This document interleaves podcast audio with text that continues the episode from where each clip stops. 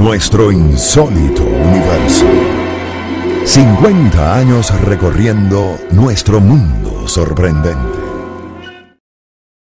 Versalles, año 1921. El espectáculo más interesante y concurrido en esa ciudad francesa no es un teatro o Le Folie sino una sala de audiencias del tribunal.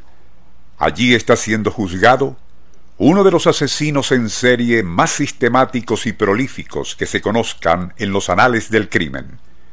Es el notorio Barba Azul de París, Henri Desiré Landru, quien, con once víctimas femeninas comprobadas y otras treinta y ocho sin confirmar, superó ampliamente el prontuario del asesino inglés Jack the Ripper. Onda, la superestación presenta Nuestro insólito universo. Cinco minutos recorriendo nuestro mundo sorprendente. Una producción nacional independiente de Rafael Silva, certificado número 3664. Como ya lo hemos relatado en programas anteriores, Landru fue concebido por su madre Marcel Drier, tímida y muy recatada ama de casa, en circunstancias inusuales.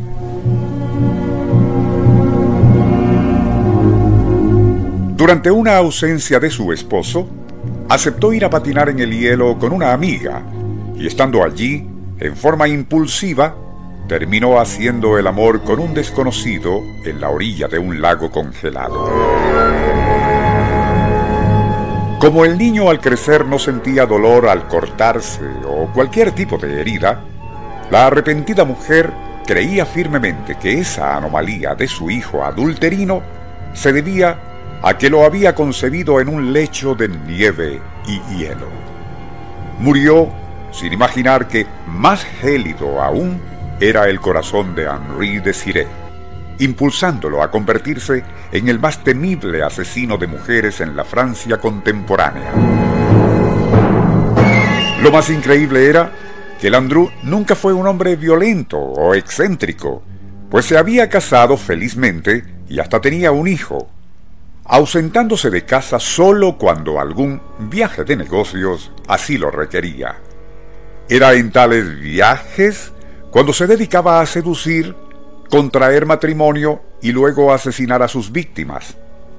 Para hacerlo, había comprado una mansión cerca de Vernouillet, en las afueras de París.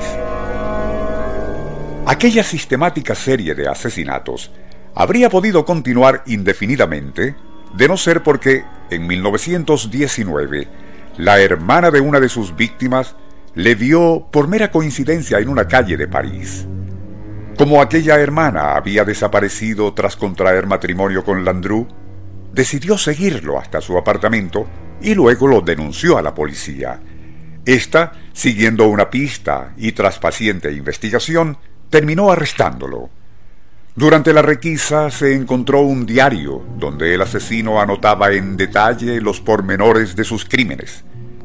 Médicos que le examinaron no podían explicarse qué era lo que le hacía tan atractivo para todo tipo de mujeres. Más bien bajo de estatura, enjuto y medio calvo, tampoco era joven, 55 años, pero aún así no había fémina, por rica, bien casada o inteligente, que se resistiera a caer en sus redes. El juicio de Landru fue todo un espectáculo, no solo por el aspecto morboso de lo que allí se reveló, debido a la profusa concurrencia femenina de todas las edades y niveles sociales que viajaban desde París para admirar al asesino le enviaban papelitos con insinuaciones amorosas, cartas eróticas e incluso sobres conteniendo prendas íntimas. Algunas hasta se ofrecían para servirle de coartada siempre que él prometiera que, y de ser absuelto, se casara con ellas. Otras le rogaban que les permitiera pasar la noche con él en su celda. Inevitablemente, Landru fue condenado a la guillotina, sentencia que se llevó a cabo en una gélida mañana de febrero 1922. Por cierto que, y antes de ser ejecutado, inyectó una nota de humor negro a su postrer declaración al decir, Sé que no me dolerá en absoluto cuando la hoja de la guillotina corte mi cuello.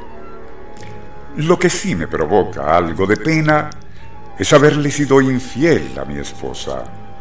Más o menos unas 1383 veces desde que nos casamos. La superestación presentó Nuestro insólito universo. Email insólitouniverso arroba unionradio.com.be Libreto y dirección Rafael Silva. Les narró Porfirio Torres.